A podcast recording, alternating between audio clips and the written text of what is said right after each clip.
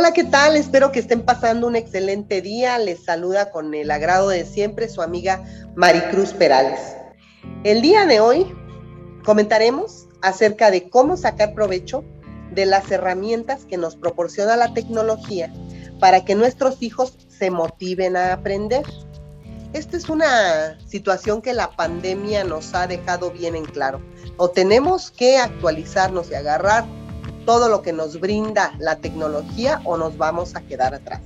Es cierto también que Internet nos ha abierto las puertas a un universo de conocimiento, para bien o para mal, ¿verdad? Porque pues no todo lo que está en la web también a veces es recomendable. A veces estas situaciones le han hecho mucho daño a ciertas personas, ya que eh, los niños tienen acceso a una cantidad abrumadora de información que a veces no es tan conveniente para ellos. Pero vamos a tomar la visión positiva y vamos a agarrar lo que realmente podemos aprovechar eh, para que ellos crezcan en su aprendizaje. Y entonces, como, como padres de familia nos puede surgir la interrogante, ¿y cómo le podemos hacer?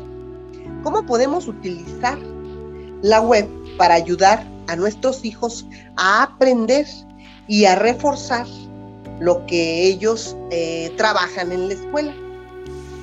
Bueno, uno de los grandes problemas de Internet es la existencia de páginas con información poco confiable o errónea. Y por este motivo, yo les recomiendo que siempre acompañen a sus hijos cuando ellos vayan a navegar en la web.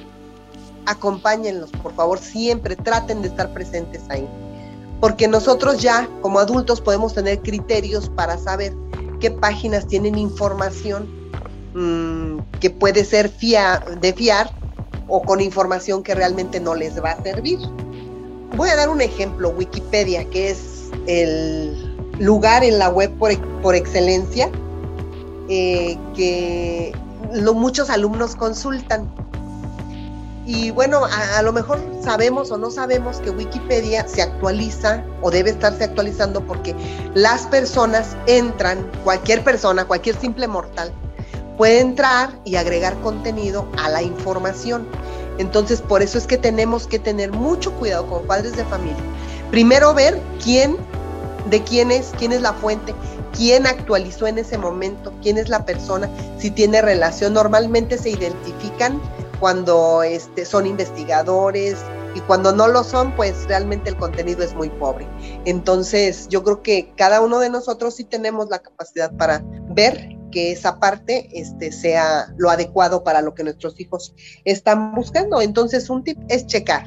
Primero que nada, la actualización y la fuente. Y lo mismo con cualquier sitio web, porque hay otros también que, este, que son adecuados para niños, eh, que nos ayudan reforzando con estrategias, con actividades divertidas el aprendizaje de la escuela. Hay unos con costo y hay unos gratuitos. estuve viendo, eh, hay uno que se llama Pipo Club, que este tiene como 10, 12 años, yo creo, o puede que hasta más, ¿verdad? En, la web pipoclub.com y es muy divertido, tiene actividades hasta para la lectoescritura, para empezar a, la lectoescritura, matemáticas y bueno, cuentos y cosas divertidas para los chicos y es gratuito. Entonces, esa es una de mis recomendaciones. Eh, otro gratuito y que también es bastante provechoso, divertido y dinámico está en YouTube. Se llama Smile and Learn y lo pueden encontrar en YouTube. Hay uno que es Smart Tick. Descargué la, la prueba gratuita por siete días porque esta tiene costo. Y este Smart Tick tiene muchísimas actividades divertidas de matemáticas y, este, y de lectura de comprensión y de mm, cuidado de la naturaleza, de la ecología. Bueno, me metí y, me atrapó como más de una hora, entonces realmente es divertidísimo para sus chiquitos. Vale, vale la pena que ustedes lo chequen y si están en posibilidades de pagar, adelante, ¿eh? todo reforzamiento usando la tecnología, los chiquitos van a estar agradecidos. Y bueno, eh, si bien hay varios sitios web que nos podemos eh, preciar ahora, es de que contamos con tablets y contamos con celulares. Y entonces vamos a hablar de las aplicaciones, porque es lo que está más en boga. A lo mejor ya nuestros hijos no utilizan tanto una computadora, una PC, ni de escritorio ni laptop. A lo mejor ya utilizan tablet o tienen al alcance de la mano un celular.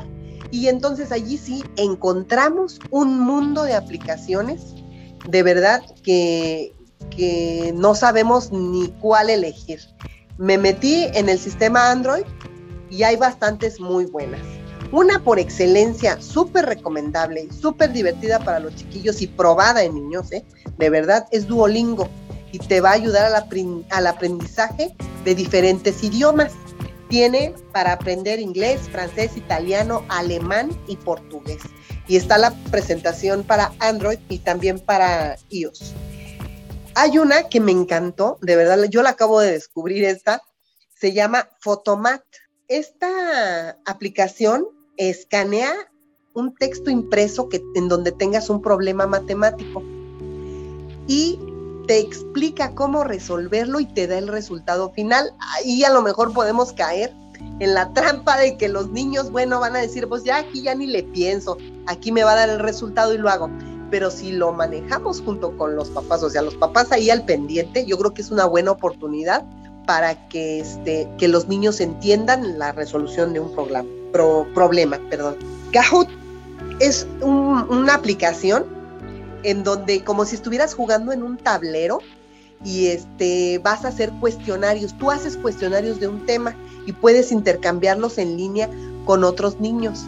Es parecido a estos, a estos juegos de, de tablero en donde te hacen preguntas y vas avanzando y vas adquiriendo niveles de acuerdo a respuestas correctas o no correctas.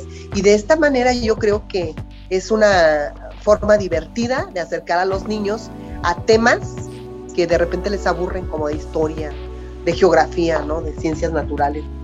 Hay uno por excelencia, GeoGebra, que es para la construcción de eh, figuras geométricas. Esta parte a veces se le complica a los niños les tenemos que enseñar a agarrar la regla, que les salga derechita la línea.